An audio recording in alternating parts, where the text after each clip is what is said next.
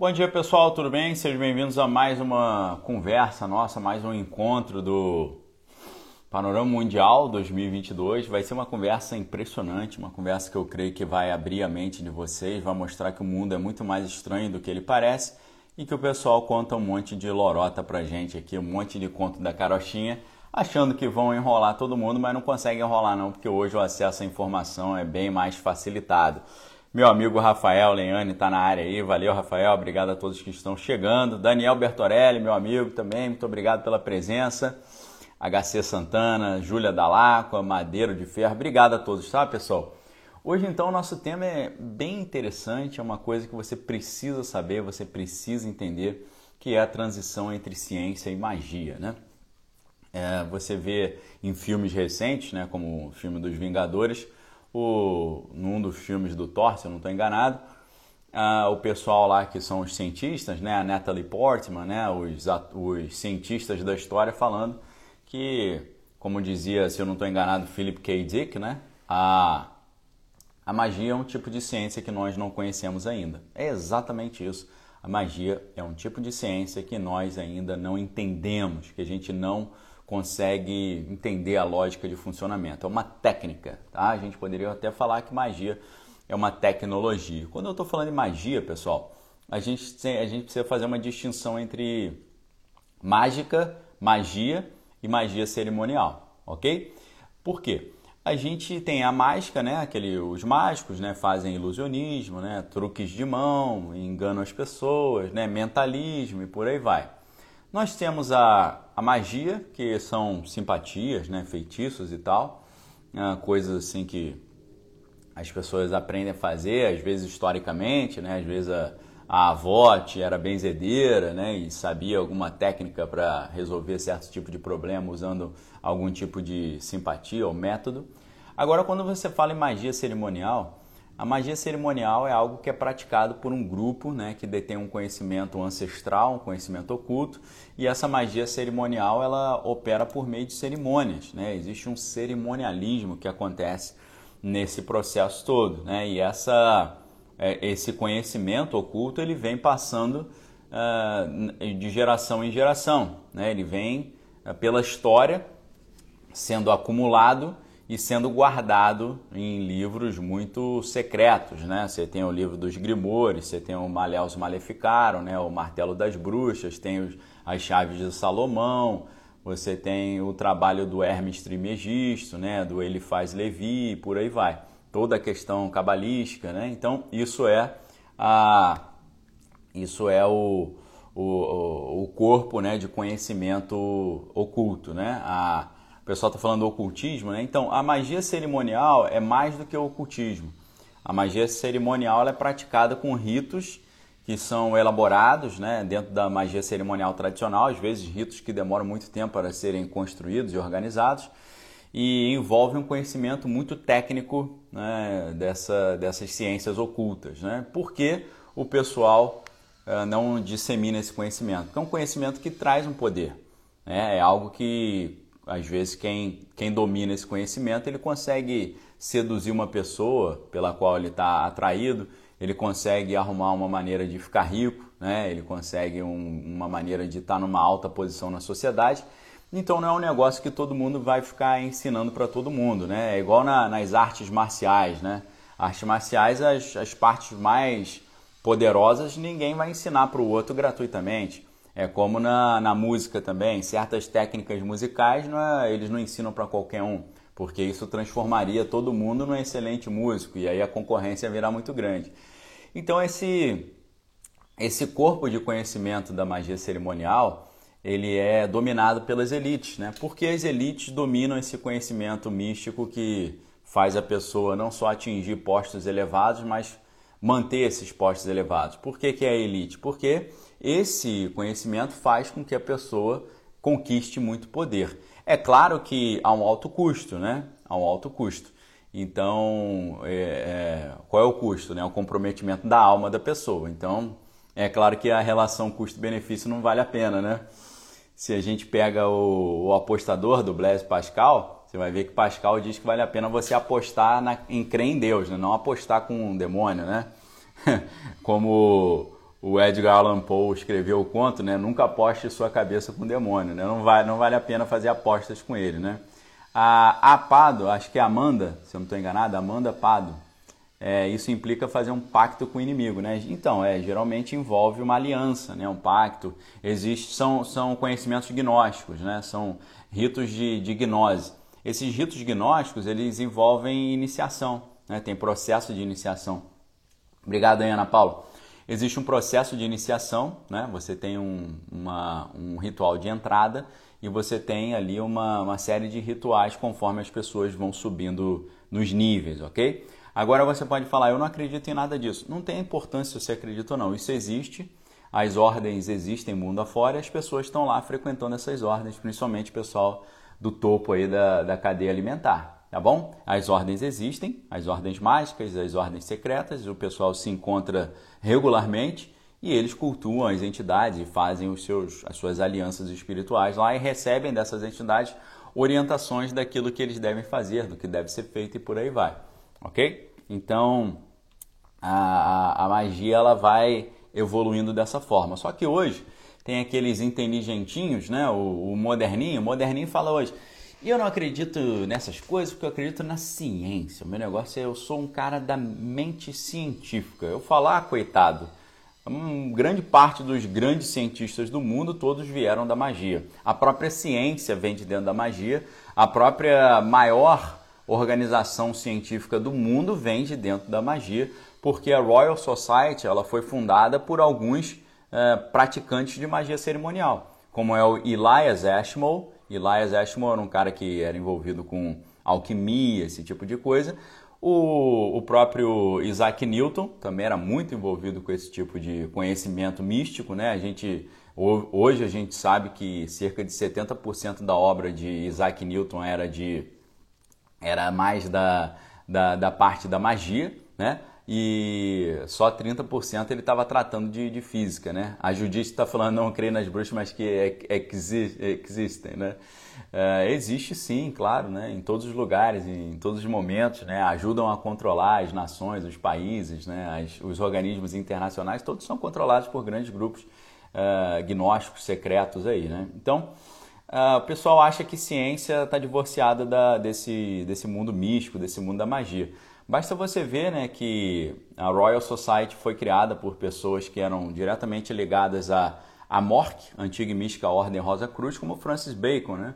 Francis Bacon ele era o cabeça da Rosa Cruz na Inglaterra e ele criou o método científico, né? criou a, Royal Society, que é a maior sociedade de, de ciência no mundo hoje. Né? Essa é uma visão de mundo, pessoal, muito limitada, porque as pessoas acham que quem ama mesmo o conhecimento vai parar nos critérios científicos, né? Ele não vai parar. Quem ama o conhecimento de verdade, como eu amo, você vai buscar a profundidade da ciência, a profundidade da filosofia, e se você mergulhar profundo na filosofia, você vai ver que existe mais um nível além desse. Existe um conhecimento de uma tecnologia que vai para além da, da, do, da borda daquilo que é conhecido como ciência. E quando você descobre que quem criou a ciência foram membros de ordens místicas, não qualquer ordem mística, né? a antiga e mística Ordem Rosa Cruz, você vai descobrir o porquê disso. Você vai descobrir que o acelerador de partícula mais célebre do mundo, né, que é o CERN, lá na fronteira entre a Suíça e a França, né, onde eles têm o LHC, que é o Large Hadron Collider, né, o colidor de hadrons, né, você vai ver que na entrada ali do, do, do prédio você tem uma, uma estátua da, de Shiva é, Nataraja, né? A Shiva Nataraja é aquela Shiva com vários, é o Shiva, né? Porque Shiva é masculino, Shiva com vários braços, né? Dentro de um círculo, né? Que é o Shiva Nataraja. Você vai, se você olhar na internet, você vai ver vídeos, né? De uh, uma espécie de rituais que foram feitos ali na frente. Eles dizem que era uma festa de fantasia, que era tudo brincadeira, mas eu, eu tenho dificuldade em acreditar um pouco nessa hipótese da brincadeira, né? Inclusive no livro do no livro do Dan Brown, que é o Anjos e Demônios, né? Ele e, e tem um filme também. Ele coloca lá, né, um jesuíta que trabalha na, no CERN, que na verdade é membro de ordens secretas, né? Envolve ó, várias ordens lá. E todo mundo olha aquilo e acha que isso é bobeira, né? que isso não faz sentido, que isso é delírio, mas na verdade é realmente um negócio muito estranho, né? O Madeiro tá tá lembrando aí do túnel de São Gotardo, né? Eles quando construíram esse grande túnel na Suíça fizeram um, um grande ritual, né? Um grande é, rito de, de, de, consagração desse túnel, né? Porque hoje em dia a gente acha que aquilo tudo ali é encenação, é brincadeira, mas aquele pessoal sabe que existem entidades espirituais que ficam no subterrâneo, né? Então quando você faz uma perfuração num túnel você, é, eles sabem que eles têm que pedir autorização para essas entidades dali. Então aquilo ali foi uma espécie de, né, de, de consagração, tipo assim, fizemos um buraco na tua casa, mas estamos pedindo licença para entrar, entendeu?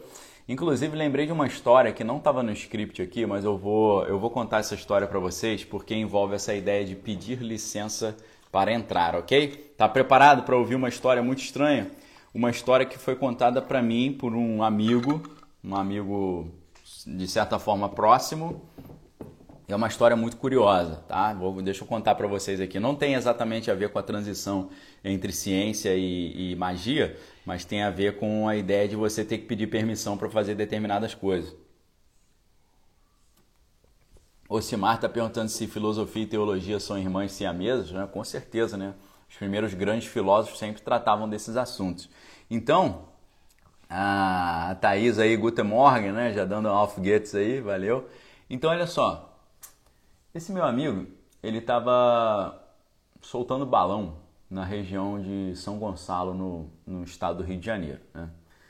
E aí eles soltaram o balão, o balão caiu no mangue, tá? Ali, na região de São Gonçalo ali, eu não sei exatamente qual é o bairro. E aí o que, que aconteceu? Um dos, acho que eram três amigos, né? Três amigos estavam lá correndo atrás do balão e um deles entrou no mangue, né, para pegar o balão. E nessa que ele entrou no mangue, de repente, é, ele estava num local pequeno assim, mas ele ficou perdido. Né? E ele falando, pessoal, cadê vocês? E aí todo mundo, ah, a gente está aqui, ó, vem para cá. Aí ele, eu não, não, eu tô perdido, eu tô perdido. Aí eles, não, estamos aqui. Era um negócio assim de, sei lá, 50 metros, dava para ver. E eles dando tchau pro cara, vem, a gente está do lado de cá e o cara totalmente perdido, totalmente perdido. E eles falam, cara, como é que esse cara tá perdido ali dentro do mangue? E na hora que eles estavam indo lá ajudar o cara, saiu do nada, segundo esse meu amigo falou, não vou citar o nome dele aqui porque eu não pedi autorização dele para abrir essa história, mas na hora que ele, eles estavam. A gente já fez uma live muitos, mais de 10 anos atrás com esse meu amigo, ele contando essa história, ok? Mas como eu não, não conversei com ele, eu não disse, eu não perguntei a autorização, tá? Mas a primeira letra do nome dele é a letra P, ok?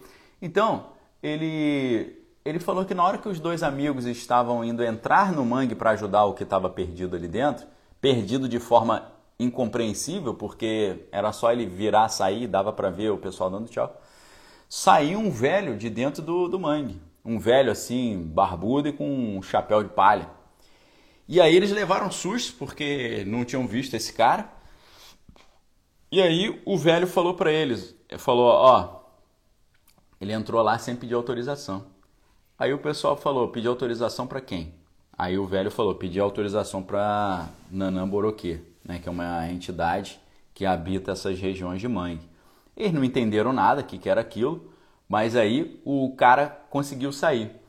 E eles falaram pro cara, meu irmão, por que, que você não conseguiu sair? Estava tão perto, por que, que você não veio? Ele falou, cara, eu não estava enxergando saída, eu só via mato, eu estava perdido ali dentro. Eu não vi lugar para onde sair, não ouvi vocês me chamando, não vi vocês me chamando, estava totalmente desesperado, porque eu me vi no meio de uma mata sem saber como sair dali. E aí ele, ele disse que ele ficou matutando aquilo na cabeça, né? Ele falou, poxa, peraí, é, como é que é essa história, né?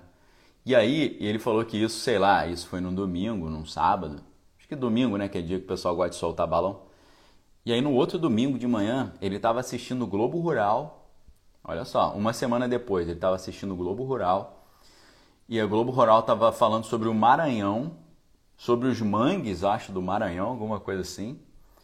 E ele, ele falou que no meio da, da reportagem do Globo Rural, falando sobre mangue e tal, apareceu o mesmo velho que ele tinha visto lá no, em São Gonçalo, falando a mesma coisa, que para entrar no mangue tem que tomar cuidado porque tem que pedir autorização para o pessoal que mora lá, tá bom? A Nara está perguntando como é que ele saiu.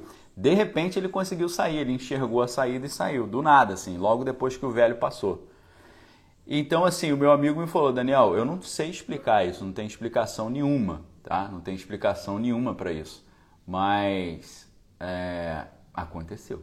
Né? Então, infelizmente, né, é, para muitos ignoram isso, mas existem entidades que habitam certas regiões e certos lugares e, e que dominam certas, certos espaços geográficos, né, que uma pessoa às vezes descuidada entra ali e acaba nem voltando, ok? São muitas as histórias que, uh, que, que tratam desse tipo de assunto, tá bom? A, a M. Simões Almeida, as frequências magnéticas e elétricas podem ser canais de acesso de espíritos? Com certeza, né? O. Qual é o nome do cara? O Tesla, né? O Nikola Tesla, as bobinas eletromagnéticas que o Tesla criou, elas podem, podem ser usadas nesse sentido. Deixa eu ver se eu acho um livro aqui. Eu tenho uma seção aqui, pessoal, na minha estante, que é só de livros sinistros, entendeu? Livros sinistros. É, é essa parte aqui é dos livros sinistros. Mas eu acho que esse livro sinistro que eu estou falando com vocês, ele não, ele não tá aqui, ele tá, tá na minha outra estante. Tem um, uh, tem um cientista americano cristão chamado Stan Dale. Stan Dale. É Stan, Stan, né? Stanley Dale é D-E-Y-O. Dale. Stan Dale. A Aline Senna, lá perto da fazenda meu pai, disse que acontece essas coisas. Acontece coisa demais, pessoal. Só não vê quem não quer, tá bom? O mundo tá aí. Quem pesquisa tá vendo. Então, uh, o Stan Dale, ele conta que ele estava morando na Austrália e aí um cara descobriu que ele, ele era físico, era cientista, né? E o cara trabalhava, estava desenvolvendo uma bobina de Tesla, né? Uma bobina eletromagnética. Estava desenvolvendo, sei lá, uma experiência científica, né? E o cara chamou ele para um galpão e falou: "Pô, você consegue me ajudar a consertar essa máquina e tal?" E aí o cara deixou ele lá mexendo na máquina e saiu. Falou: "Ah, vou lá preparar um café pra gente e já volto." E aí o o pessoal está colocando o nome errado aqui. Deixa eu colocar o nome do cara. Ó. Stan Dale, tá? Coloquei o nome dele aí. Stan Dale. É um cientista americano, cristão. Ele, ele falou o seguinte. Na hora que o cara saiu para preparar o café, ele falou que ele viu algumas portas de como se fossem escritórios e salas, e ele ficou curioso, ele sentiu um ímpeto de ir lá ver. Ele falou que quando ele abriu a primeira porta, tinha desenhado no chão um enorme pentagrama, tá? que é usado dentro da magia cerimonial, tinha um enorme pentagrama e dentro desse pentagrama tinha uma bobina eletromagnética do, do Tesla. E ele, na hora, ele entendeu o que o cara estava querendo fazer. O cara estava querendo abrir portais espirituais para invocar entidades de outras dimensões usando a conjunção da magia cerimonial com a bobina eletromagnética, né? a fusão entre ciência e magia. Na mesma hora ele falou pro cara, ó, oh, pô, eu tinha um, tenho um compromisso, vou ter que sair fora, ele saiu fora. Deu, deu linha na pipa, literalmente, né? Então, para vocês entenderem, né? O cara estava usando magia e ciência ao mesmo tempo para tentar atingir os seus objetivos é, doidos lá. Então, pessoal, você precisa entender que esse conhecimento místico espiritual, que está guardado em sociedades secretas, está guardado em livros muito secretos, esse conhecimento ele é dominado pela elite e ele circula dentro de grupos muito fechados. E esses grupos muito fechados, às vezes, são grupos da elite científica também. Se a gente fizer uma, um retrocesso na história, a gente vai ver que esse conhecimento ele começa no mundo antigo. Alguns atribuem ao Tubal Caim, né, um dos filhos de Caim, que teria recebido esse conhecimento de entidades espirituais. E aí, com esse tipo de conhecimento, eles conseguiram construir as primeiras armas, construir as primeiras cidades, aprenderam arquitetura, aprenderam a alquimia, aprenderam a trabalhar com metais, né? criar o bronze, criar ligas metálicas. Então se tornaram uh, nações muito poderosas, muito poderosas, porque enquanto estava todo mundo morando em, em cabanas, os caras estavam morando em castelos e cidades fortificadas e tinham armas né, de guerra. Depois vão desenvolver arcos e flechas, pólvoras, venenos e por aí vai. Então, essa história mística é contada dessa forma. Não estou pedindo para ninguém acreditar nisso, eu estou dizendo o que eles contam, ok? Então, ah, isso é transferido do, do Oriente Médio para a, a Grécia, do Oriente, o Oriente Médio passa para a Grécia, né? Ah, ah, os babilônios né, recebem, guardam esse conhecimento, mas o que, que acontece? O, os gregos eles invadem a Babilônia e trazem esse conhecimento para o, é, traz esse conhecimento para a Grécia. Então a Grécia começa a cultivar esse tipo de conhecimento místico também, onde ficaram, ficou conhecido ali nos, nos ritos dionísicos, né? ou nos mistérios dionísicos. Os mistérios dionísicos ou cultos dionísicos eram ritos é, dedicados ao deus Dionísio. Né? O deus Dionísio era um deus à margem da sociedade, né? um deus que não seguia os ditames da sociedade. Eram cultos que contradiziam ali e ultrapassavam a ordem social e humana convencional ao contrário dos outros deuses que cumpriam um certo papel de reforçar e sacralizar os valores da, da cidade grega, né? Então, no rito de Dionísio era mais um negócio assim, mais visceral, né? Eu não vou entrar em detalhe aqui, envolvi, obviamente, a questão de, de é, bacanais, né? Pô, é só você perguntar, né, pessoal, qual, qual que é o outro nome do, do Dionísio, né? Uh, Dionísio vem de Enos, né, em grego. Enos Eonísios. Enos é o que? É vinho. Eonísios é o Dionísio.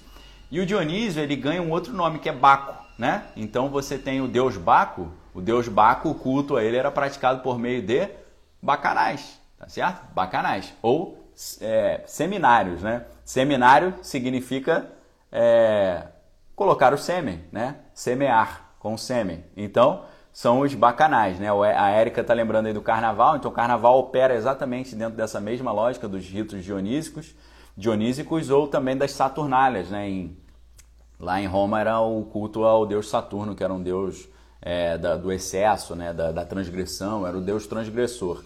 O Dionísio também é esse deus transgressor e esse, esses cultos dionísicos eram cultos eram cultos secretos, né? eram, eram, é, eram uh, cultos realizados em ambientes secretos. Né? E a gente, remontando aos primórdios da filosofia, a gente vai ver que os, o, é claro que a, a ciência sai de dentro da filosofia, mas o, o, Pitágoras, por exemplo, Pitágoras, né, que criou o teorema de Pitágoras, né, um grande matemático, né, pai da geometria, Pitágoras ele, ele, ele, ele criou um culto, uma ordem secreta, né? Do, e tinha os ritos pitagóricos. Né? Platão gostava muito, Sócrates também. Então eles se baseavam nessa, nessa, nesse tipo de conhecimento. Da, a matemática para Pitágoras era o, era o algoritmo do, do universo. Né? Se você entendesse a matemática, você entenderia todo o funcionamento do universo. Seria uma maneira de você desvendar os conhecimentos do universo. Então, ah, você vê a ciência, Pitágoras, né? A gente estuda Pitágoras hoje, é matemática, né? Ciências. Mas Pitágoras era membro de uma ordem secreta, uma ordem gnóstica, né? Uma ordem iniciática, né? Um, tinha havia os ritos pitagóricos, né? Então esse conhecimento místico, espiritual e científico ele vai passando pela história e a gente tem também na Grécia você tinha os famosos mistérios de Eleusis, né? Eram ritos de iniciação de cultos às deusas agrícolas, né? Deméter e Perséfone, né, que celebravam lá na região de Eleusis, na Grécia, uh, e eram considerados de maior importância, né, que celebravam na antiguidade e continuaram a ser importantes, né, não só no período helenístico da Grécia, na Grécia clássica, mas também durante o Império Romano. Então, ritos de fertilização, né? Então, muitos desse, desses cultos de magia cerimonial, eles praticam os ritos de fertilização, onde tem essas bacanalhas, né? Mas as bacanalhas é, por incrível que pareça, elas não são atendidas com apenas seres humanos participando, né? Você tem também entidades espirituais que participam, chamados súcubos e íncubos, né? É o, a entidade espiritual em forma feminina que recebe o sêmen do, do homem e o íncubus depois ele insemina esse, esse sêmen transformado numa outra mulher, né? Então o rito de fertilização envolve também os súcubos e íncubos dentro dessas histórias todas aí que a gente falou de Baco, do, dos mistérios de Eleusis, né? É por isso que você vai ver sempre esses negócios assim de alta magia envolve essa parte de magia sexual também, ok? Então, uh, pessoal falando, vamos abrir um canal de rádio online. É, eu já criei um podcast, tá, pessoal? Eu criei um podcast para colocar esses assuntos lá, tá lá no Spotify. E depois eu que terminar essa conversa, eu vou criar um story falando sobre esse tema lá com vocês, ok? Então, pessoal, a gente vai, a gente vai passando uh, em várias. Uh, vai passando pela história e vendo com esse, como esse conhecimento místico vai passando pela história. Né? A Thaisa está falando, aí eles entram na esfera do vampirismo, né? Exatamente. Não só do vampirismo energético, né? De você sugar energia. Mas existe o vampirismo propriamente dito, ok? Existem ordens gnósticas que é, praticam esse tipo de, de coisa. E aí já é um assunto bem mais contundente, eu não vou entrar muito nisso agora não mas é, isso existe existe muito, não só mundo afora, mas no Brasil também. Então, eu vou fazer um salto aqui, pessoal. A gente teria que falar dos cruzados, mas não vai dar tempo. Eu quero já chegar no, na história de do na história eu, eu vou passar, eu ia direto para para a história do Jack Parsons, mas eu gostaria de eu gostaria de falar sobre o John Dee primeiro. Quem foi John Dee? Pessoal, você acredita que a Rainha Elizabeth da Inglaterra, a Rainha Elizabeth I, não é a atual Rainha Elizabeth, é a primeira lá, aquela antiga, ela tinha um, um cara que era o seu espião, ok? O seu, o seu espião, ele se chamava John Dee. E o John Dee, ele ele era professor da Universidade de Paris. Antes de completar 30 anos, ele já era professor da Universidade de Paris, né? profundamente imerso na filosofia hermética, né? na, na magia angélica. É, desenvolveu né, os ritos enoquianos, que é um negócio muito complicado, né? fuja disso, nem pesquise o que é isso. E o John Dee, ele, ele trabalhava ali como espião da, da rainha da Inglaterra. E nesse momento é importante já você perceber a conexão entre o universo da espionagem e o universo da magia. Vocês já assistiram um filme chamado O Bom Pastor, tá? O Bom Pastor. Nesse filme O Bom Pastor, que é com um elenco muito interessante, é com a é com Matt Damon e com a peraí, com a Angelina Jolie entre outros, é, com Robert De Niro também. Um elenco, uh, é um elenco muito interessante. E o filme não, não só é com o Robert De Niro, mas ele é estrelado pelo Robert De Niro, ok? Então, o que a gente vê nesse filme é a criação da CIA. Tá? Esse filme vai relatar a criação da CIA. E você, nesse filme, você descobre que a CIA foi criada dentro de uma ordem gnóstica dessa, dentro de uma ordem secreta, né? que é a ordem secreta que existe dentro da Universidade de Yale. Né? Você sabe que nos Estados Unidos é muito comum as, as universidades terem sociedades secretas, né? E todas as grandes universidades têm as suas sociedades, né? Princeton tem, Harvard tem, e, e, a Universidade de Yale tem a, tem a sociedade uh, Skull and Bones, né? E muitos presidentes americanos eram membros dessa sociedade. A CIA foi criada dentro dessa sociedade secreta. Então você vê o, o link entre ocultismo e espionagem, ocultismo e sociedades secretas, ok? Tem um link muito grande aí. E o pessoal que criou a CIA dentro da, do Skull and Bones eram, eram membros eram membros também de outras ordens uh, mágicas, né? como a, os Cavaleiros de Malta. Né? Uh, muitos ali do, dos Cavaleiros de Malta foram os caras que criaram a CIA dentro da Skull and Bones. Tá? Você, pode, você pode pesquisar aí com muita calma, você vai ver que a história é exatamente essa. Né? Uma, a maior agência de espionagem sendo criada dentro de uma sociedade secreta com membros de outra ordem secreta. Então, um vínculo entre espionagem e as práticas espirituais.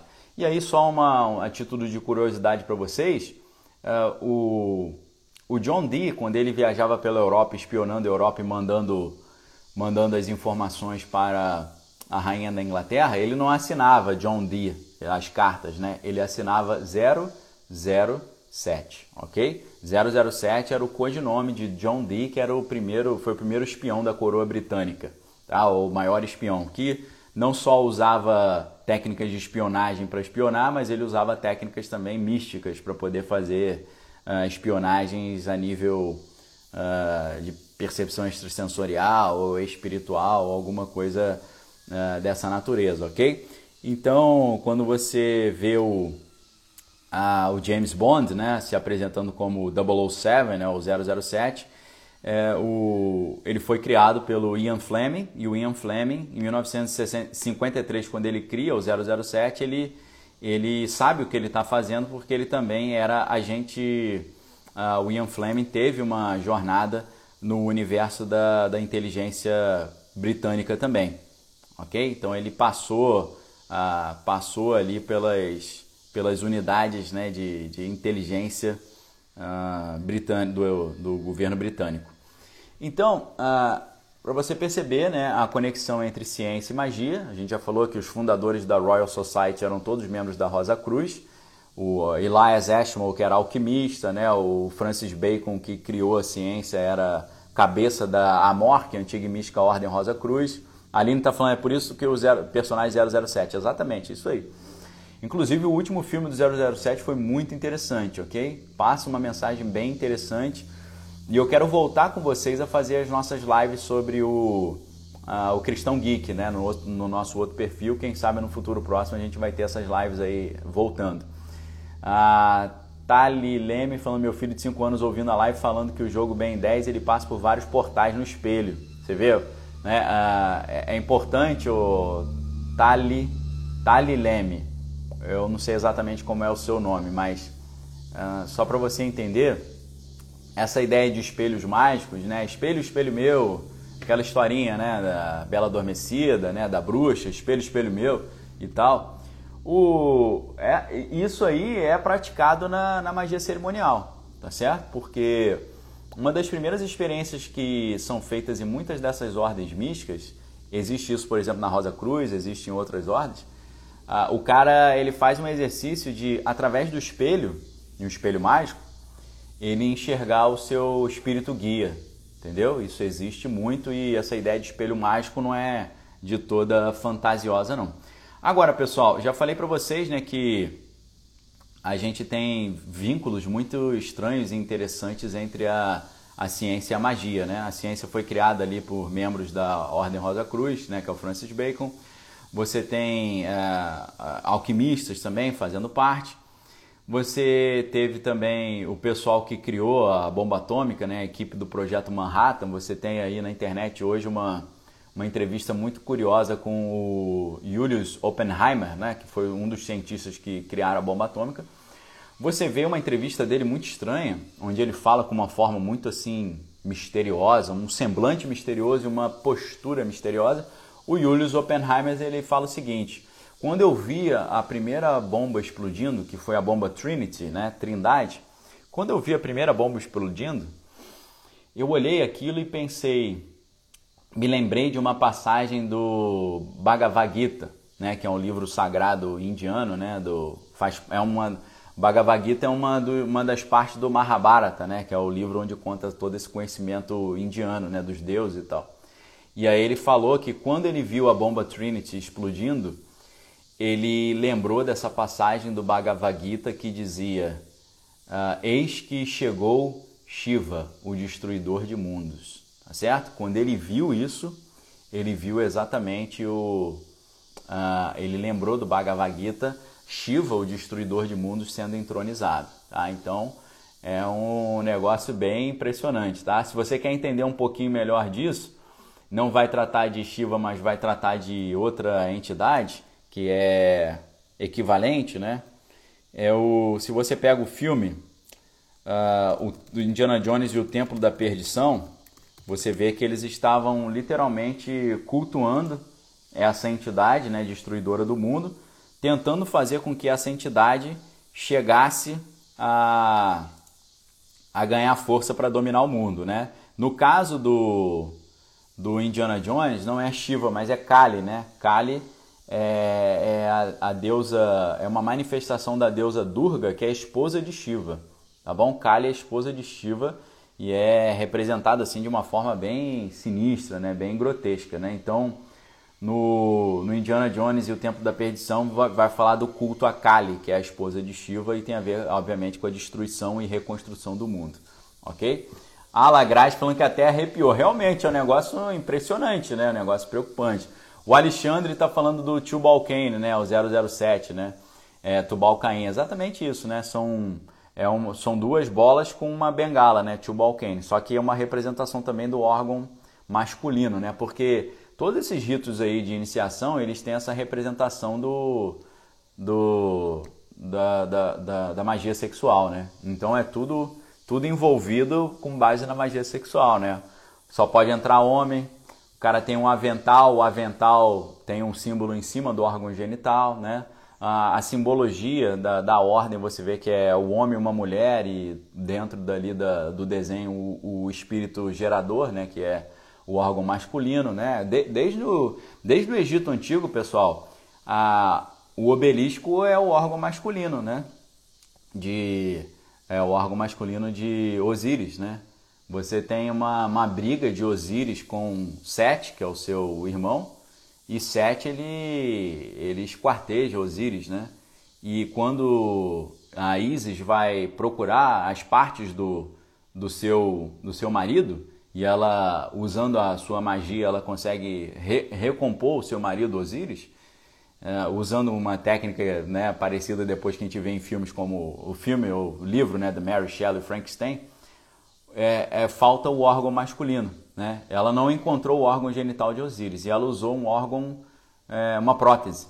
Ela usa uma prótese, acho que de madeira. E por incrível que pareça, mesmo com essa prótese de madeira, a Isis conseguiu engravidar de Osíris. Ou seja, isso é uma, é uma, é uma gravidez espiritual, né? porque o órgão não era um órgão verdadeiro. Então é aquilo, cria aquilo que se chama depois de Moonchild, né? uma criança que é concebida dentro de um, um rito de magia. Então, galera, a, a gente chegou na conexão aqui e a gente tem 20 minutos, né, mais ou menos, para poder encerrar essa conversa. Você vê que as conversas são muito longas, né? E muito interessantes, né? Parece que eu comecei agora. Você também tem essa impressão que a gente começou agora a conversa e já passou quase uma hora, não é? Não é interessante que quando o assunto é envolvente e a conversa é boa, o tempo passa rápido demais? Agora, quando você está numa, numa sala de aula muito chata, assim, numa aula muito chata, parece que o, parece que o, o tempo não passa, né? Parece que o deus Cronos foi, foi preso, né? Foi, foi uh, escondido, né? A Thaisa está falando aí do, do túnel, né? A gente falou sobre esse túnel aqui já mais cedo. Temos uma boa explanada sobre esse túnel, o ritual que foi feito. Então, galera, eu gosto muito desses assuntos e eu sei que vocês gostam também, então vamos continuar. A gente está falando que existe um conhecimento místico, espiritual, da magia cerimonial. Esse conhecimento dá muito poder para quem o detém, por isso que ele é secreto, ele é guardado em livros que são secretos, ele é praticado em rituais que são secretos, por isso que as sociedades são secretas. E esse, esse conhecimento ele foi passando pela história. Ele sai, ele sai lá do Oriente Médio, ele vai para a Babilônia, da Babilônia ele vai para a Grécia, de Grécia vai para Roma e de Roma ele vai para o mundo todo. Uh, na verdade, né, a gente teria que falar dos cruzados, mas depois, uh, depois eu entro nessa história dos cruzados, né, do, como, como os cruzados tiveram contato com o misticismo uh, oriental e trouxeram esse misticismo para a, a Europa e isso está envolvido na construção da Ordem dos Cavaleiros Templários, que depois vai dar origem à maçonaria e várias outras ordens. Depois a gente trata disso. O que é importante a gente saber é que a ciência foi construída por membros da Ordem Rosa Cruz, por alquimistas também, e quando você vai ver um dos maiores feitos da ciência, pode não ser um feito um feito assim nobre, né, mas a bomba atômica ela definiu a Segunda Guerra Mundial, né? O Japão não quis é, se render e eles tiveram que usar esse, esse coringa, esse último recurso, né? Então, a, a, a, construção da, da bomba atômica ela envolve muitos, muitas questões místicas muitas questões muito estranhas. Você tem essa fala do Julius Oppenheimer falando de ah, vi uh, Shiva, né? Ah, então chegou o Shiva, o destruidor de mundos. Ele entendeu que aquilo ali tinha um, um componente para destruir o mundo e tinha um componente espiritual também. Tá? Joel, obrigado aí pela dica. Valeu, galera. Então, olha só. Uh, eles chamaram a primeira bomba atômica de Trinity, Trindade, né? Um negócio meio estranho. Só que quando você vai ver, o, um dos pessoais que estava envolvido nesse projeto, não exatamente da bomba atômica, mas da, da mais da NASA, a gente cai na história de Jack Parsons, ok?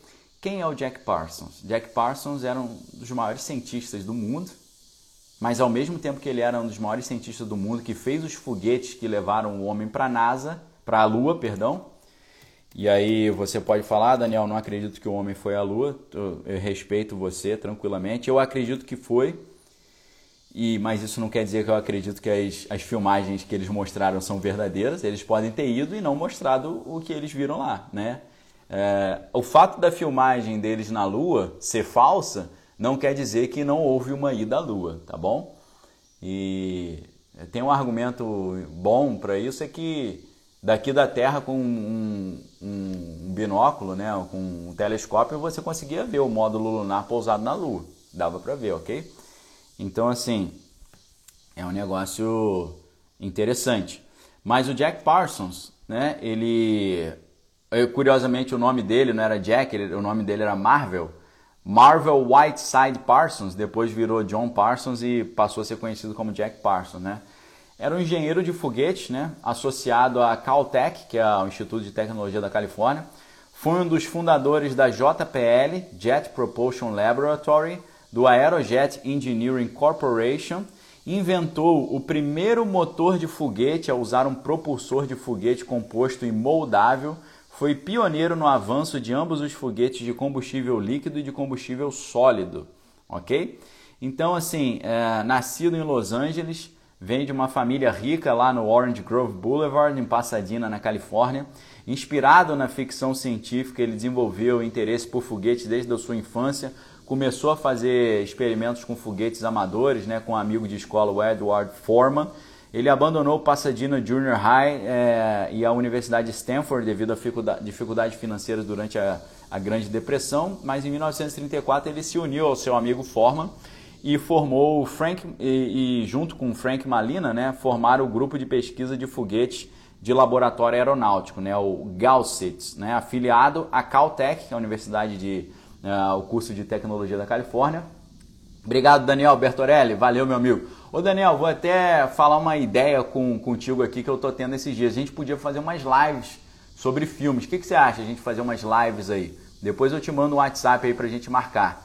Eu vi que você está fazendo muito conteúdo né, sobre filme. Vamos fazer mais lives juntos aí com, comentando sobre essas estranhezas do mundo aí. Acho que vai ser bem legal, ok? Você me fala o melhor horário para você, porque o Daniel ele mora em Washington, né, capital americana. Então a gente tem que ver o, o horário, tá bom, Daniel? Depois te mando um WhatsApp para a gente marcar uma conversa legal aí sobre filme, tá? É, a gente escolhe um filme legal, alguma coisa que é, você acha interessante aí para a gente comentar.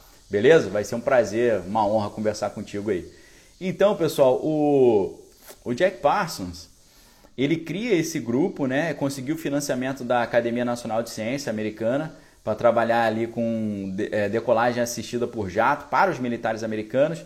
E depois que os americanos entraram na, na Segunda Guerra, eles fundaram a Aerojet, né? uma, uma outra instituição em 1942, para desenvolver e vender essa tecnologia. Né? Então, em 1943, o grupo Gaussett, né, que é esse grupo aí, uh, grupo de pesquisa de foguete do Laboratório Aeronáutico Guggenheim, eles transformaram o Gaussett no JPL, que é o Jet Propulsion Laboratory, né, que existe até hoje. Hoje, quando você vê filmagens da filmagens da, da, da NASA, né, quando você vê filmagens da NASA, você vê sempre escrito no embaixo ali JPL. Então o Jack Parsons ele criou a JPL, ele fez os foguetes que levaram o homem para o espaço. Você pode até achar que, que não o homem não foi para a Lua, mas uh, no espaço eles foram, né? Então é, eles fizeram essa, essa ideia, né? Então, além disso, né? Além do, de ser um cara que saiu da Stanford University, da Universidade de Southern California, do Pasadena Junior High, da, do Caltech, né? Instituto de Tecnologia da Califórnia, esse cara, por incrível que pareça, ele era também o cabeça da Ordo Templi Oriente, tá certo? Ordo Templi Oriente, que era essa ordem é, mística que era comandada pelo Aleister Crowley, né? Não foi fundada por Crowley, Crowley tomou conta né, da, da Ordem do Templo Oriente e ele escolheu o, o Jack Parsons para ser o líder da o líder da OTO, a Ordem do Templo Oriente, nos Estados Unidos, ok? Então, o que, que aconteceu? O, o Foreman, que era esse amigo do Jack Parsons, né? O Parsons e o Foreman fundaram a Ad Astra Engineering Company, né? sob a qual o Jack Parsons fundou a empresa de fabricação química Vulcan Powder Company. Essa empresa Ad Astra, ela isso até essa esse nome, né, Ad, Ad Astra, né, seria para as, para as estrelas, né, ou junto às estrelas, mas você tem uma você tem uma sociedade secreta também que tem esse nome, né, que é a AA, Astrum Argentum, né? Então eu já não sei se já tem alguma coisa a ver com magia aqui no próprio nome dessa, dessa empresa. Então o que, que acontece? A Ad Astra né, passou por uma investigação do FBI por suspeita de espionagem, né? Quando o pessoal do Projeto Manhattan descobriu. O Projeto Manhattan foi o projeto que criou a bomba atômica e o projeto que o, o Julius Oppenheimer participou e Oppenheimer falou que quando ele viu a bomba Trinity estourando, ele lembrou do Bhagavad Gita quando dizia eis que chegou o Shiva, o destruidor de mundos, ok? Então, o, os agentes de segurança do Projeto Manhattan descobriram que Parsons e o seu amigo Forman tinham adquirido um produto químico usado no projeto ultra secreto para um material conhecido como X-Metal, né? mas eles foram posteriormente absolvidos ali de qualquer irregularidade. O Parsons continuou a apoiar, a apoiar ali esses vários projetos, né? E o que aconteceu, né? O Parsons ele acabou se integrando à Ordo Templi Orientes, ok? e uh, começou a se envolver nesse tipo de, de ritual. E aí um cara que veio também participar junto com ele, que está na capa do nosso, da nossa conversa de hoje, deixa eu recuperar a capa aqui para vocês. Então tá aí a capa, ó, na transição entre magia e ciência. Você tem a foto do Jack Parsons e você tem a foto do Ron Hubbard. Ron Hubbard foi o cara que criou a cientologia, que o Tom Cruise participa, que essa galera toda participa, ok? Então olha só, é... O escritor de, o escritor de uh, ficção científica né, e também oficial da Marinha, Ron Hubbard, se mudou para essa para morar junto com eles lá e ele e o Parsons se tornaram grandes amigos. Né? E aí o Jack Parsons escreveu uma carta para o Aleister Crowley. É claro que a gente, para entender tudo isso que está acontecendo aqui, a gente tinha que ter falado do Aleister Crowley. E o Crowley, por exemplo, ele foi o maior mágico cerimonial aí da história. Né? Ele ele se considerava a reencarnação do Eliphaz Levi, que tinha sido um grande uh, magista cerimonial, e ele, ele dizia que ele foi escolhido para uh, fazer a transição para a nova era, né? que seria a era de Aquários, em que o cristianismo deixaria de ser a matriz religiosa vigente e uh, o antigo misticismo pagão voltaria a ser a religião oficial mais ou menos o que o próprio Francis Bacon imaginou na sua obra na sua obra eu ia falar novo um organo, mas é Atlântida, Nova Atlântida, ok? Na visão de Francis Bacon, o membro da Rosa Cruz que criou a ciência, criou a Royal Society, na visão de Francis Bacon, as Américas seriam a Nova Atlântida. O que, era a Atlântida? A Atlântida era uma sociedade que usando o conhecimento místico do, que os deuses entregaram para eles, é, eles avançaram muito na tecnologia, tinham naves espaciais e tal, segundo as lendas, mas aí eles avançaram demais e começaram a usar a tecnologia para o mal, e aí os deuses daquela época, segundo os mitos né, de Atlântida, afundaram a Atlântida. Né? A Atlântida seria Uh, ficaria onde hoje é o Oceano Atlântico. Né? Então eles teriam pirâmides, castelos e naves e por aí vai. É muito interessante quando você descobre que mergulhadores encontraram no Oceano Atlântico, mais especificamente perto da região do Caribe, do Mar do Caribe, encontraram cidades extremamente avançadas, submersas no fundo do mar e com pirâmides enormes. E muitos suspeitam que essa pode ser a antiga Atlântida, ok? E é uma região exatamente onde tem o famoso e misterioso Triângulo das Bermudas, tá bom? Então, uh, o, Jack, o Aleister Crowley ele achava que ele ia, eh, ele ia restaurar a Atlântida, assim como Francis Bacon também achava que a América seria essa nova Atlântida.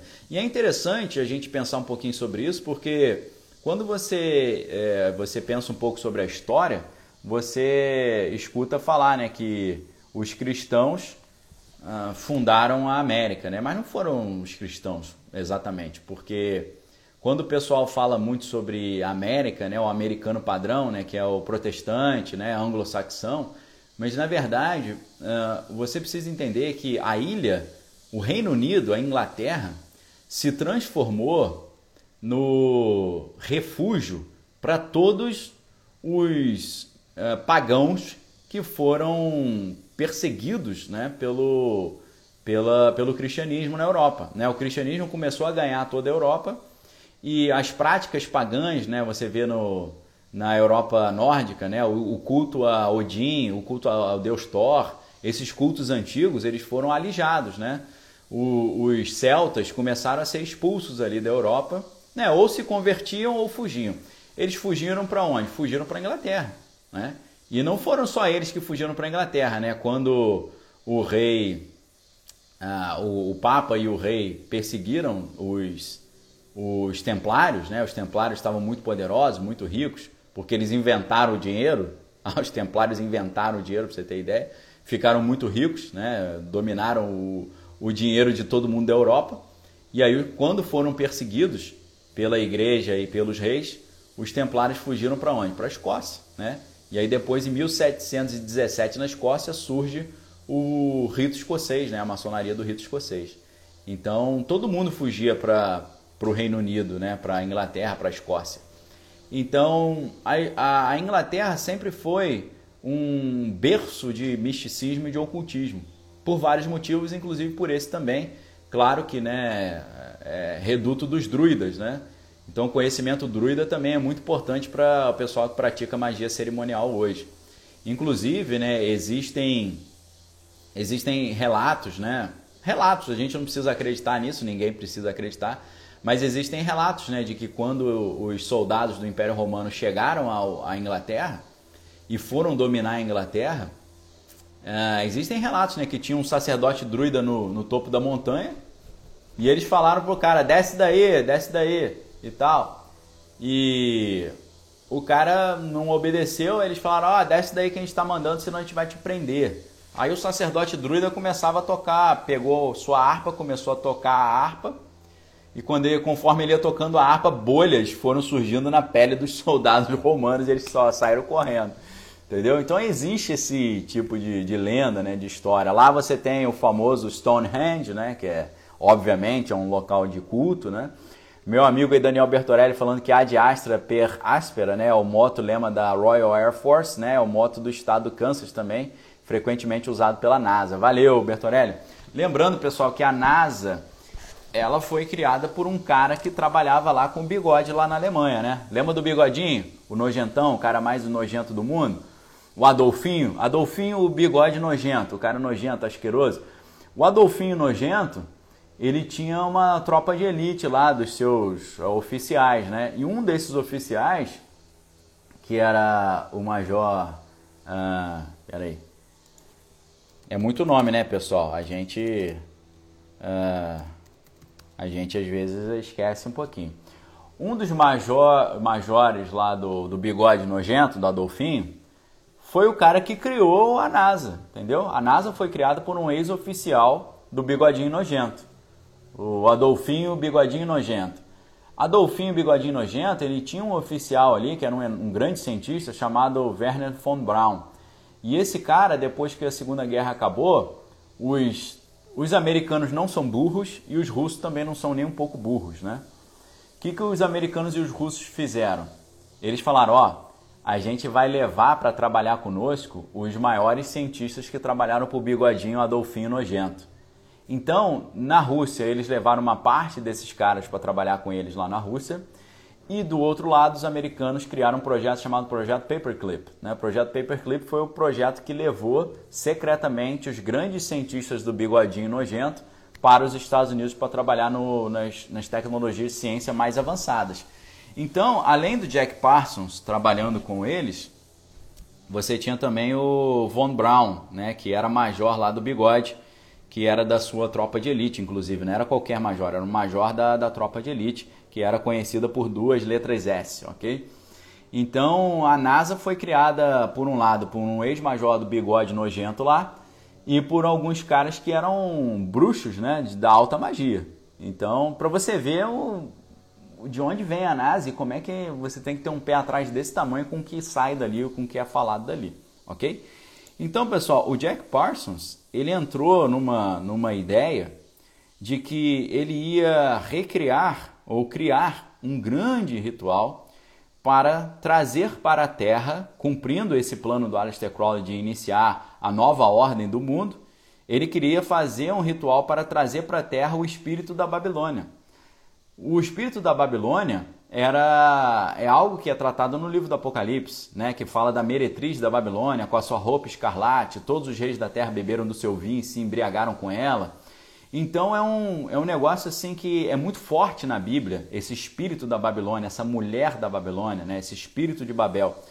Então, uh, o, o Aleister Crowley, ele tinha feito um ritual chamado Ritual de Amalantra, e nesse ritual de Amalantra, ele abriu alguns portais espirituais, ele trouxe algumas entidades para a nossa dimensão. Algumas entidades que, que provavelmente fizeram a humanidade ficar muito ruim. Uma das entidades que o Aleister Crowley trouxe, e o Crowley ele era, ele era um polímata, né? ele tinha várias habilidades, ele era alpinista, ele era poeta, ele era escritor, ele era um monte de coisa, não só bruxo. Né? Ele era espião também, assim como John Dee era espião da coroa inglesa, ele também trabalhou como espião da coroa inglesa. E é, curiosamente, esse ser que apareceu para o Crowley quando ele fez esse rito de Amalantra era um ser que recebeu o nome de de LAM, L-A-M, LAM. E ele, ele pediu para essa entidade autorização para desenhá-la. E por incrível que pareça, o LAM é exatamente a forma daqueles alienígenas que a gente vê hoje, né? Aqueles alienígenas padrões, né? Que a gente que a gente vê hoje, né? O baixinho cabeçudo com o olho grande. O LAM é exatamente isso, né? É, parece aquele personagem do filme Megamente, parece um pouquinho aquilo. E curiosamente, né, no ano que Aleister Crowley morre, 1947, é o ano que começa aquela história de Roswell, né, a nave alienígena caindo, seres alienígenas, começa todo aquele frisson de seres alienígenas, ok? Então é, é, é muita coincidência. Então o Aleister Crowley ele tinha para ele essa missão de abrir portais e liberar entidades que fariam a nova ordem do mundo ser instaurada, né? superar o cristianismo e restaurar o paganismo mundo afora, assim como Francis Bacon tinha imaginado no seu livro A Nova Atlântida, né? restaurando a Atlântida. E o que é interessante é que o Jack Parsons ele quer continuar esse, esse ritual e para faz, continuar esse ritual ele bola um, um rito chamado o rito de Babylon, tá? Então, o rito de Babylon, ou trabalho de Babylon, ou Babylon Working, é a maneira pela qual ele queria, o, o Jack Parsons, abrir mais um portal e trazer essa entidade ao mundo. E eu acho que eu consigo falar do rito de Babylon ainda. O, o Babylon Working, ou rito de Babylon, o trabalho de Babylon, foi uma série de cerimônias e rituais de alta magia realizados entre janeiro e março de 1946. Tá? Quando que terminou a primeira a Segunda Guerra Mundial? 1945. Onde eles testaram as primeiras bombas atômicas nos Estados Unidos, a bomba Trinity, no deserto de Nevada, nos Estados Unidos, ok? E foi exatamente lá onde eles fizeram o rito de Babylon. Tá? O, o Jack Parsons ele entendeu que a bomba atômica abriu um portal espiritual e ele decidiu fazer o rito de Babylon exatamente ali. Se você Sabe por quê, pessoal? Sabe por que eu amo a série Twin Peaks? Porque para você entender Twin Peaks, você tem que entender tudo isso que eu falei hoje e mais uma tonelada de coisas. Você não consegue entender Twin Peaks sem entender isso tudo aqui. Você tem que entender toda a história da ufologia, toda a história da inteligência americana, da espionagem, toda a história da, do desenvolvimento da bomba atômica e toda a história mística envolvida por trás de todos esses processos, tá? Por isso que eu amo a série Twin Peaks e a série Twin Peaks na sua terceira temporada, e eu acho que é no episódio 8, eles vão mostrar exatamente essa ideia. É exatamente o episódio 8, tá?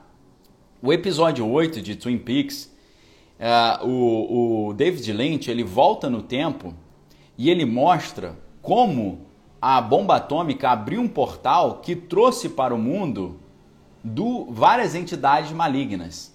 A entidade Jaldei, que é, seria a Babylon, tá? O David Lynch ele contou isso tudo que eu estou falando para vocês agora aqui no Twin Peaks terceira temporada, capítulo 8, que é um filme de terror assim terrível, é totalmente diferente da série. A série se passa no tempo contempo... no tempo atual, nos dias atuais, é colorida e por aí vai, mas o capítulo 8 volta aos anos 40 e trata da primeira experiência da primeira bomba atômica, que é a que é a bomba Trinity, OK? Então, o que que acontece? O quando a bomba atômica é, é, é detonada, aparecem várias entidades espirituais vindo para a nossa dimensão. A primeira é a, a Babylon, só que na, na série Twin Peaks ela é chamada de Jaldei, né? ou Judy, Judy. Né? Tem um episódio que é com David Bowie, né? E o David Bowie fala: Nós não podemos falar sobre Judy, né? Judy é essa entidade, Jaldei. E aparece também o Bob. Bob é uma entidade também que devora a energia vital das pessoas que veio também para a nossa dimensão através dessa abertura do espaço temporal desencadeada pela bomba atômica. E aí, eu não estou com esses livros aqui, tá na minha outra estante. Você tem o. o deixa, deixa eu pegar aqui na, na Amazon, tá? É por isso que, na minha opinião, Twin Peaks é a maior série de todos os tempos, porque para você entender, exige 20 anos de estudo, de conhecimento. Né? E o, o David Lynch, o Mark Frost, os dois caras que criaram essa série, eles têm um conhecimento de mundo espiritual que a maioria dos padres, pastores e, e líderes religiosos hoje no mundo não tem. Eles têm, ok? Então, ele, uh, o Mark Frost, que é o, o, roteirista do Twin Peaks, né, o David Lynch é o diretor, o Mark Frost é o roteirista, eles escreveram dois livros inacreditáveis, que são A História Secreta de Twin Peaks, você tem em português, e o, o segundo eu acho que não tem em português ainda, que é Twin Peaks The Final Dossier. Nesses dois livros, eles falam exatamente sobre todos esses experimentos que eu estou falando para vocês. Esse vínculo entre ciência e magia e por aí vai. Então, o trabalho de Babylon foi uma série de rituais mágicos realizados entre janeiro e março de 1946 pelo uh, cientista, né, pioneiro da combustão de foguetes, né, e ocultista Jack Parsons e o Ron Hubbard, que é cofundador, que é fundador da cientologia. O ritual foi essencialmente concebido para manifestar uma encarnação individual do feminino divino arquetípico chamado Babylon, ou que a Bíblia chama de a meretriz da Babilônia. O projeto foi baseado nas ideias do Aleister Crowley e a descrição de um projeto similar no romance que Crowley escreveu chamado Moonchild. Ele escreveu esse livro em, dois, em 1917. Como foram mais ou menos os rituais desse trabalho? Quando Parsons declarou que a primeira série de rituais estava completo, tá? Ele quase que imediatamente encontrou uma mulher muito misteriosa chamada Marjorie Cameron. E eles começaram a. O que aconteceu? O cara entrou na casa dele e essa mulher estava dentro da casa dele. E ele entendeu que ela era ela era a Babylon que veio do, do lado do inferno para nossa para nossa dimensão. Então ele considerou que a Marjorie Cameron era essa esse ser elemental, né? Que eles haviam criado por meio desse ritual. Onde o ritual foi feito? Foi feito no deserto, no mesmo lugar onde a experiência de explosão da primeira bomba atômica foi realizada, a bomba Trinity, né, pelo projeto Manhattan, o pessoal lá, lá do, desse grupo. Vejam que o FBI investigou o Jack Passos por, por estar uh, tentando espionar o projeto Manhattan. Então você vê que eles estavam estudando muito, muito esse tipo de conteúdo, ok? E o Parsons começou o próximo estágio da série, né? Uma tentativa de conceber uma criança através de trabalhos de magia sexual. Lembra lá? Bacanal, bacanalha, seminário e por aí vai. Saturnália. Embora nenhuma criança tenha sido teoricamente concebida, isso não afetou o resultado do ritual. Né? Parsons e Cameron uh, e se considera, consideravam que ela era a mulher escarlate e ele casou com ela. Né?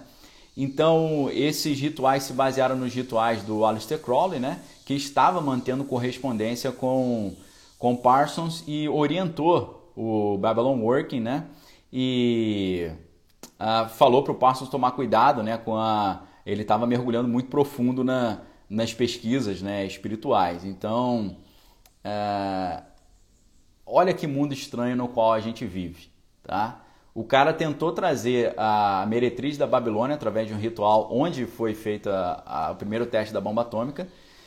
No, depois desse ritual, aparece uma mulher misteriosa dentro da casa dele, ele acredita que essa é a mulher, e aí ele decide que com essa, essa feiticeira escarlate, né, ou bruxa escarlate, ou mulher escarlate, ele deveria ter um filho e criar um Moonchild, né, que é um filho da lua, ou um filho divino, um filho concebido dentro de um cenário ritualístico. E é lógico que para eles esse filho seria um anticristo. Para vocês verem, né, você pode não acreditar em nada disso, mas isso aconteceu. A gente não, pode não acreditar que a Marjorie era a feiticeira escarlate, né? Tô falando feiticeira escarlate para fazer referência à Marvel, né? O universo da Marvel, para você entender o que está por trás disso. Né? A, fe, a feiticeira escarlate, ela teve um, um, filho com um homem cibernético que é o Visão. Né? Como é que o Visão consegue engravidar uma mulher? É a mesma coisa de Isis sendo engravidada por Osíris com um órgão masculino postiço, né? falso, uma prótese. Né? Então esse é, esse é o ritual da, da magia. Né? E, e foi exatamente isso que, eh, por meio do qual uh, Jesus veio ao mundo através de uma gravidez sobrenatural. Né? Então, se Jesus veio ao mundo através de uma gravidez sobrenatural, Maria foi inseminada pelo Espírito Santo, e Jesus, vindo à Terra dessa forma, conseguiu dominar o, o mundo espiritual, Satanás e os seus servos estão querendo copiar o que Jesus fez para tentar substituir o poder de Jesus, ok?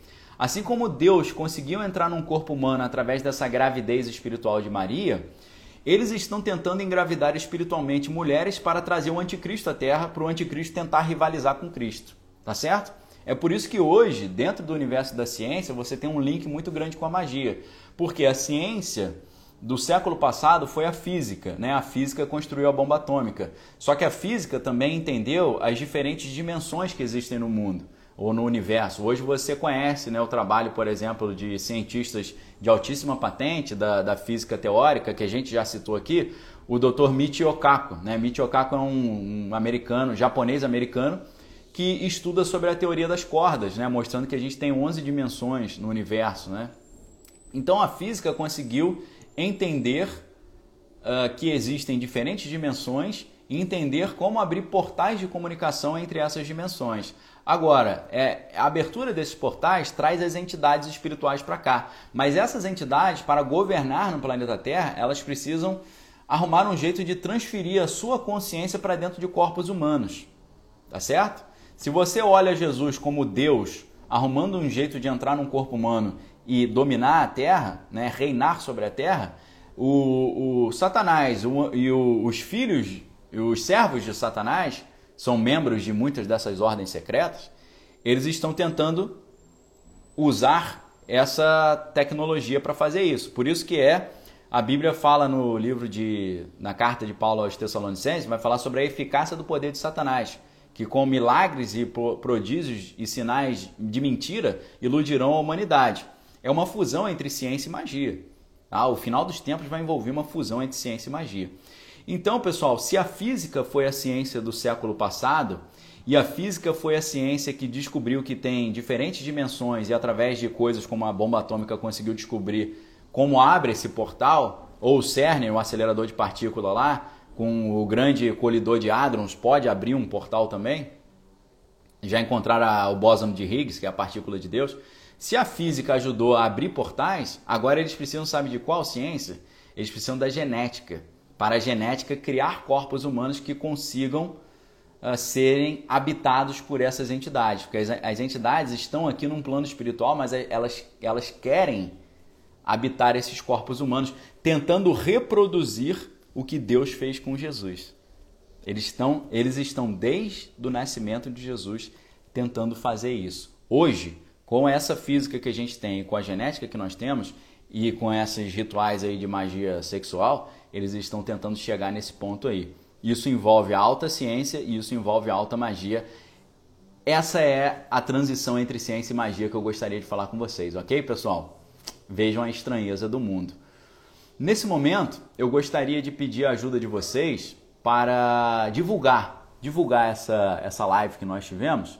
E como você pode me ajudar a divulgar essa live? Dando um print, ok? Então você dá um print na live, eu vou tirar os comentários aqui rapidinho.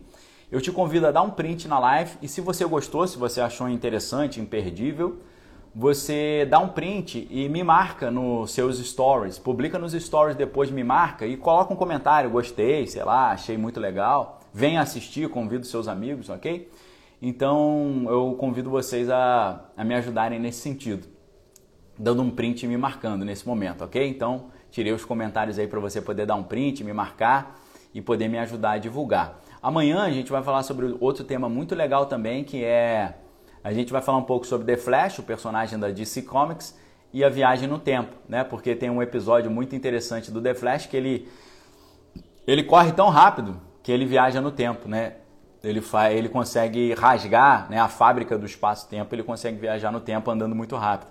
Então a gente fala, vai falar um pouquinho sobre viagem no tempo e sobre os desdobramentos uh, políticos, geopolíticos e espirituais disso, ok? Pessoal, muito obrigado pela audiência de vocês. Hoje a gente teve um bônus aí de tempo, né? A gente, a gente né, geralmente faz uma hora, de 8h15 até 9h15, já é 9h30, então gostei muito de conversar com vocês aqui.